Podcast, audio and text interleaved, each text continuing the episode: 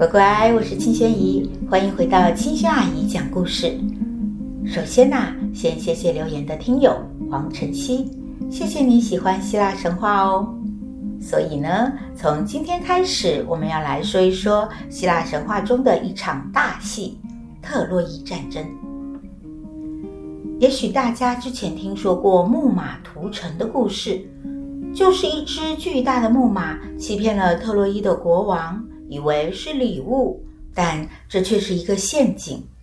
而且啊，这是特洛伊这个希腊历史上赫赫有名的国家最后没落的关键原因。特洛伊的故事很长，可能要讲一段时间喽，大家要有耐心哦。那我就慢慢开始讲喽。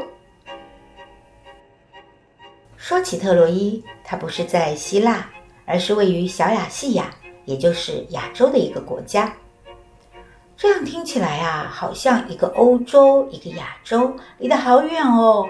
其实啊，并没有很远哦，都是在一个叫做爱琴海的沿岸，跟希腊很近。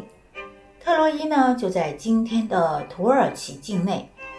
这座古老的城堡遗址呢，现在是土耳其的重要景点。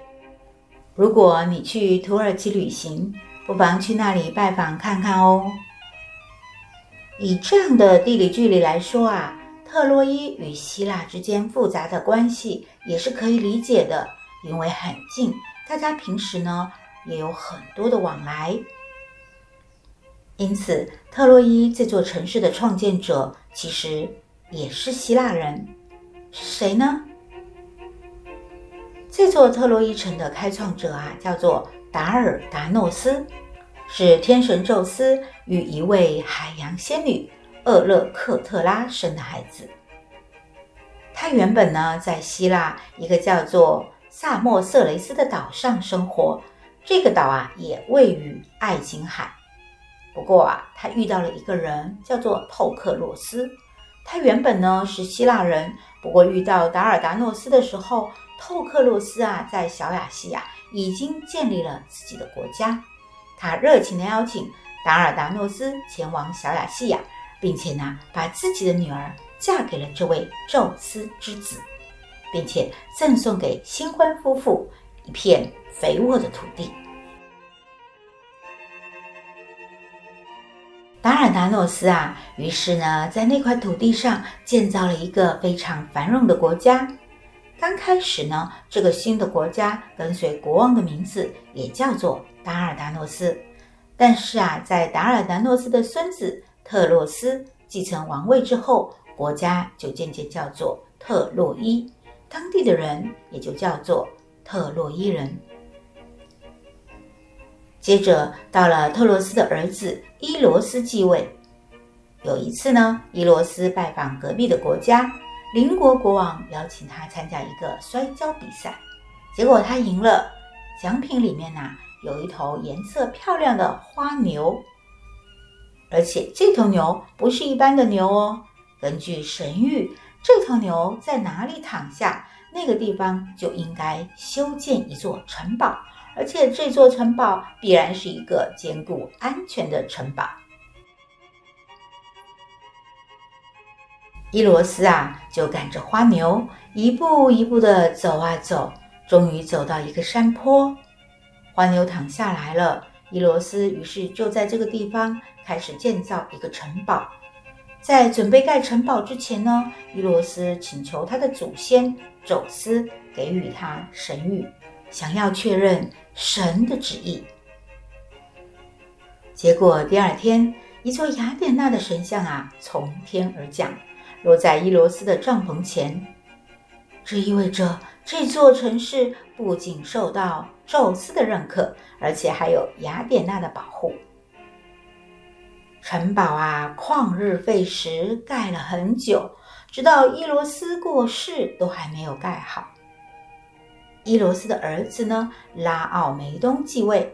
这位新国王啊，是一个专断独裁、傲慢无礼的人。有一天，他在这座尚未完工的城堡视察，觉得应该在城堡周围啊再建造一堵墙，这样感觉更安全。那个时候，刚好有两位天神触怒了宙斯，被贬到人间做苦力。这两位天神呢，是海神波塞顿、太阳神阿波罗。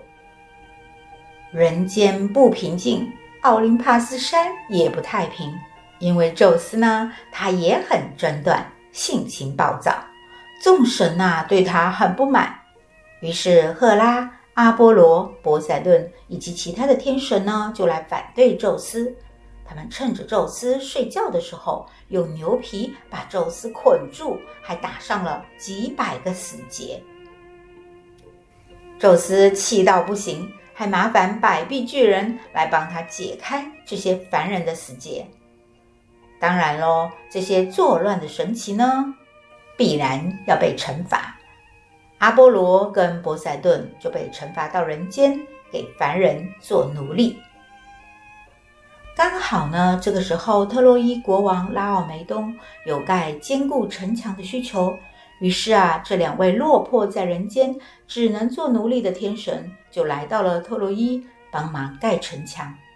他们对国王拉奥梅东只索要一点点薪水，几乎是无偿的帮助特洛伊做一年的苦力活。有了神的帮助。城墙盖得又高又宽，石头砌得又平又顺，石头与石头之间的缝隙，连蚂蚁啊都爬不进去。一年过去了，坚固的城墙完工了，国王非常满意。但是啊，这位傲慢的国王拉奥梅东一边暗喜城墙的美轮美奂呢、啊，一边却连一点点薪水都想要赖掉。面对两位奴隶讨要薪水，他大手一挥，叫人把这两位赶出城门。拉奥梅东不知道得罪的是两位大神，还得意的想：这两个傻子还想跟我要薪水。但是从此特洛伊因此种下了祸根，两位天神怒不可遏，对拉奥梅东的不守信用发出毒誓。他们发誓与特洛伊不共戴天，而且还跟赫拉抱怨，让赫拉也不要帮助特洛伊。甚至原本要来保护特洛伊的雅典娜呢，也都选择站在阿波罗、波塞顿的这一边。拉奥梅东过世之后，他的儿子普里阿摩斯继位，成了新的特洛伊国王。这位新国王结了两次婚，第二任太太生第二个儿子之前，做了一个奇怪的梦，梦见自己生下来的不是什么可爱的 baby，而是一团火焰。这一团火焰呐，不是宫崎骏电影里的卡西法哦，没有那么可爱啦，因为这团火焰呐，熊熊燃烧，把特洛伊变成了火海。烧毁了所有的东西。王后醒来啊，惊慌不已。她害怕的告诉丈夫。国王于是找来预言家来解梦。预言家说啊，这是一个灾难，因为王后即将生下的孩子将会带给特洛伊毁灭性的灾难。这个小孩生下来绝对不能留着，要把它丢掉。不久。王后果然生下一个儿子，孩子很可爱，但是依照预言家说的，是不能留着的。国王普里阿摩斯跟王后啊，非常难过的想来想去，最后为了保住国家，还是决定把婴儿丢弃。他们找来仆人，让他把孩子丢到山里去。仆人依照命令把孩子丢掉了。但是他也是一个很善良的人，所以过了几天，他一直放心不下，就回到丢孩子的地方看。结果让他惊讶的是，那个婴儿竟然还活着，不仅完好无损，而且还健康活泼。原来有一只山里的母熊照顾了这个孩子，给他哺育熊奶。让这个孩子虽然过了几天，仍旧好好的活着。仆人再也舍不得把婴儿丢下了，他决定把孩子带回家自己抚养，还给孩子取名为帕里斯。